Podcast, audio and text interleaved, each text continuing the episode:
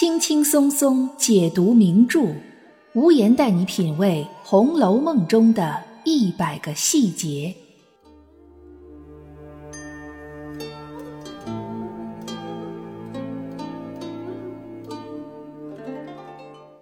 品读细节之美，发现别样红楼。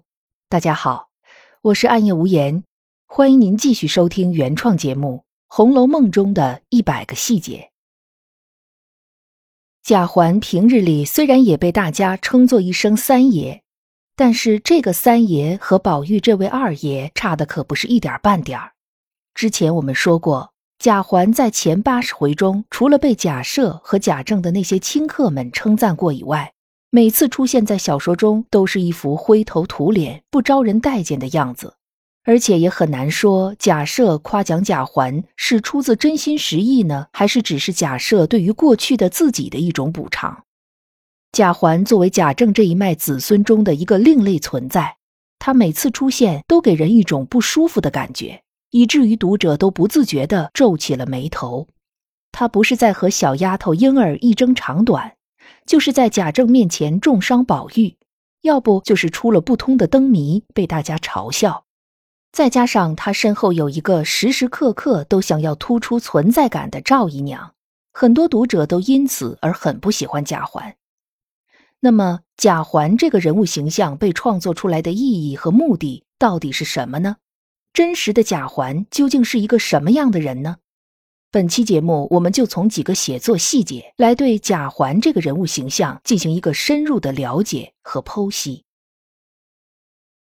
要想了解贾环这个人物形象存在的意义，我们首先要来看一下贾环在贾府真实的地位。在贾政这一脉的子孙中，贾元春和贾探春虽然都很优秀，但她们都是女性，在封建宗法制度之下，她们都是没有资格继承贾家家业的。在男性中，长子贾珠早逝，便只剩下了贾宝玉和贾环。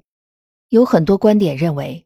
贾环以及他的生母赵姨娘之所以一直把贾宝玉看成眼中钉、肉中刺，那是因为贾宝玉是贾环继承贾家家业的最大的也是唯一的威胁。只要贾宝玉不在了，那么贾家的一切自然都是贾环的。这种观点的确在书里是可以找到佐证的。在第二十五回，赵姨娘和马道婆要做法掩镇宝玉和凤姐之前。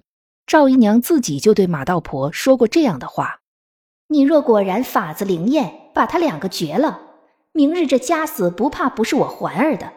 那时你要什么不得？”但是赵姨娘显然忘记了一件很重要的事儿，或者是因为她实在是没文化，不了解当时的宗法制度。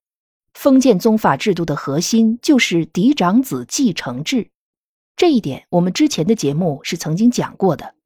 按照这一制度，贾政这一脉的继承人应该是贾珠，但是贾珠英年早逝，那么顺位下去，本来是次子的贾宝玉就成了嫡长子，也就是贾宝玉顺理成章的成了继承人。赵姨娘满以为贾宝玉如果像贾珠那样没了，那么再顺下去就是贾环，其实不然。虽然按照长幼顺序顺下去的的确是贾环。但贾环和宝玉本质上的区别，并不是长幼之别，而是嫡庶有别。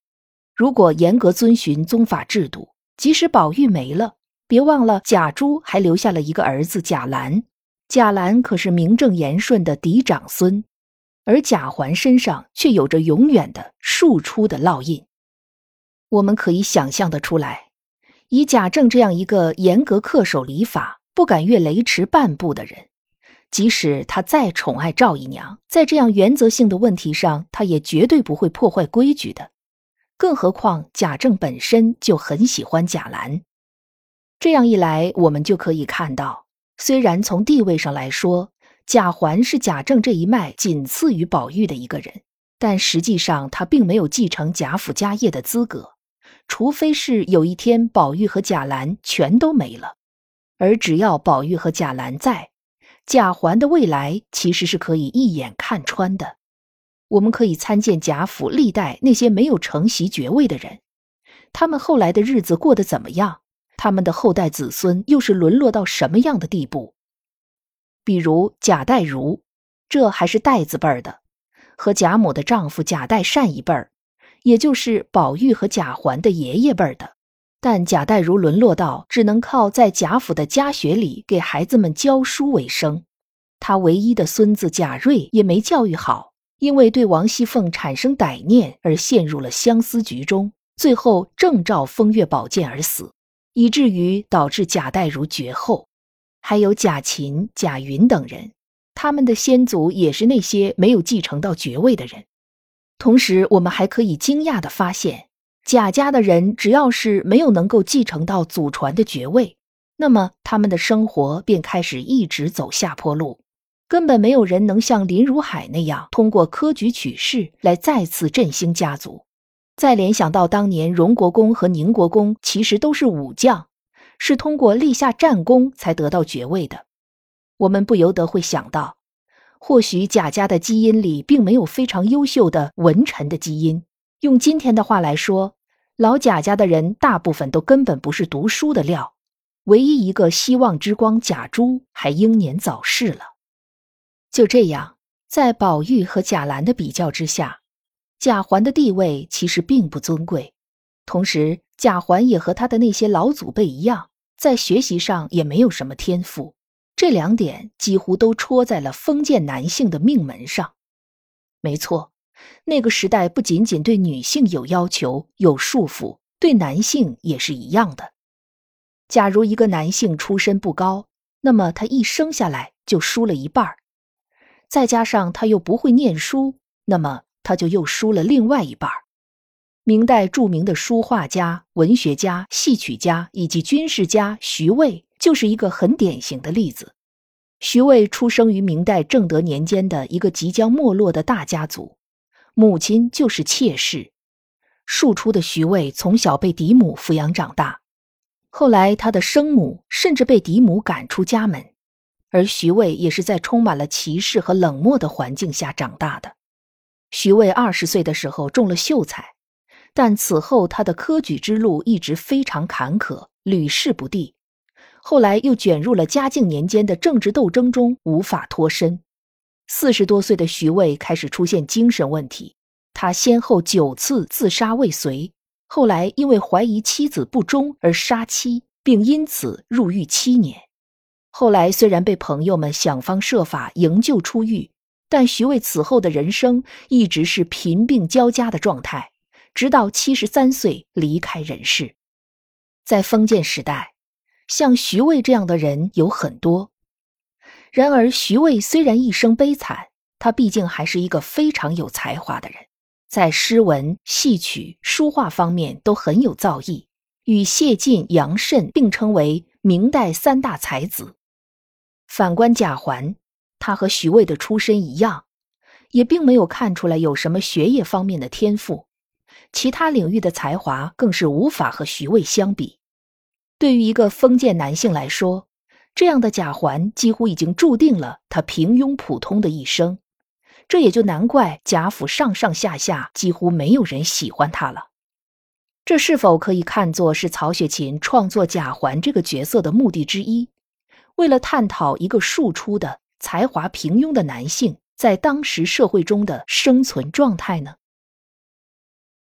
贾母说过，贾府无论是主子还是奴才，都是两个眼睛朝天的。只会捧高踩低，贾母这话说的很对，但其实她无意中把自己也给说进去了。贾府的绝大多数人都不喜欢贾环，也不尊敬贾环。除了贾环自身的原因之外，还有一个重要原因就是贾母不喜欢贾环。其实宝玉和贾环都是贾政的亲生儿子，也都是贾母的亲孙子。可是我们在前八十回里完全看不到任何贾母和贾环之间的互动，在贾母的世界里，贾环基本是等同于不存在的。贾母的态度是一个再明确不过的信号，于是其他的人也都对贾环视若无睹。第二十四回，贾赦生病了，大家都去看望。邢夫人对宝玉的态度和对贾环的态度简直是判若霄壤。对宝玉是把他拉到炕上坐了，又赶忙让人倒茶喝。两个人坐在同一个坐褥上，邢夫人又百般摩挲抚弄宝玉。不管是真心假意，但礼节周到、爱不释手中又带着十分明显的讨好。而对贾环是让他在椅子上坐了，还说人太多了，闹得他头晕，就不留贾环吃饭了。但转过头来就把宝玉留下来吃饭。邢夫人这个人从来没对任何晚辈表现出一点亲昵，只有宝玉一个例外。很显然，他们都是在看着贾母的眼色行事。这就是一个大家族内部关系的残酷现实。贾环的出身、自身的平庸以及大家长的喜好，这三点注定了贾环必然成为边缘人物。然而，如果我们再仔细想一想，贾环也不过就是个十岁左右的男孩子。即使放在现代社会，一个十岁的男孩会是什么样子的呢？他会爱玩，会淘气，会有一些意想不到的鬼点子。有时会捉弄人，有时也会撒娇耍赖。像贾宝玉那样十岁看着颜值和气质就高到令人惊艳、令人赞叹的男孩，在真实生活中毕竟还是极少数的。因为十岁从生理上来说还没发育，相貌还没定型。即使是古人和现代人有不同，这中间也不过就两百多年的差距。两百年在人类的进化史上是几乎可以忽略不计的，也就是说，《红楼梦》时代的十岁男孩和今时今日的十岁男孩应该没有太大的差别。我们能对一个十岁男孩有多高的要求呢？贾环相貌普通，不爱学习，没什么突出的才艺，这不正是绝大多数十岁男孩正常的样子吗？而贾环也必然像普通的十岁男孩那样。渴望着能有人和他一起玩，渴望着自己的奶奶也能像宠爱哥哥那样宠爱他，渴望着身边的丫头也能像对待哥哥那样对待他。这是一个孩子最正常也最普遍的渴望。可惜的是，贾环却并没有得到渴望的这些。最爱他的亲生母亲赵姨娘，也不过是一直在他耳边叨唠着他是如何不成器，如何没脾气。如何不能给自己正脸面？在这样的环境里成长起来的贾环，敏感、多疑、自卑、嫉妒心强，这些负面特征的形成一点儿也不意外。在那段茯苓霜和玫瑰露的公案里，贾环主动向方官讨要蔷薇销，结果方官因为不舍得给，而换成了茉莉粉。这一次，贾环之所以厚着脸皮向方官开口要东西，其实并不是为了自己，而是为了彩云。彩云时常念叨说蔷薇销好用，贾环便记在了心里。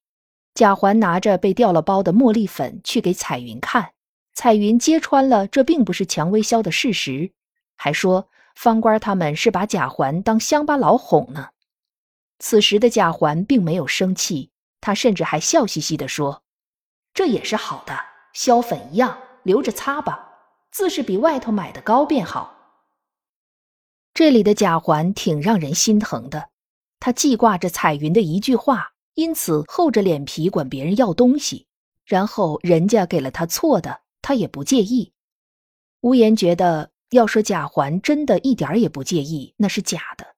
但此时的贾环已经不想去深究这些事儿，毕竟这个世界上谁都不想自寻烦恼。可是他却忽略了，他有一个最能挑事儿的亲生母亲。此时的赵姨娘把贾环一顿讽刺臭骂，言语之难听，在此都不方便复述。贾环对赵姨娘说：“你这么会说，你又不敢去，指使了我去闹，早早挑唆了我闹去，闹出了事儿来，我挨了打骂，你一般的也低了头。可见赵姨娘暗地里怂恿贾环，不是一次两次了。”而贾环对赵姨娘究竟为什么这样做，心里也是一清二楚的。对于自己的这位亲生母亲，想必贾环的感情也很矛盾。一方面，他知道赵姨娘是为数不多的对他有真心的人；另一方面，他对于赵姨娘的这些不入流的手段也是相当头疼的。我们在读红楼的时候。常常会为那些被时代扼住了咽喉的女性叹惋哀伤，但像贾环这样同样被时代扼住了咽喉的男性，得到的关注却并不多。的确，即使贾环将来不能继承家业，即使他才华平庸，但她的人生出路应该比同时代的女性有更多的选择。可是从另一方面来讲，事实上。像贾环这样的小孩，原本也可以拥有更幸福的童年。本节目是《红楼梦》中的一百个细节，欢迎您订阅关注本专辑，为专辑进行五星好评，也欢迎您为节目打 call 打赏来支持主播的创作。本节目由喜马拉雅出品，独家播出。我是暗夜无言，让我们相约下一期。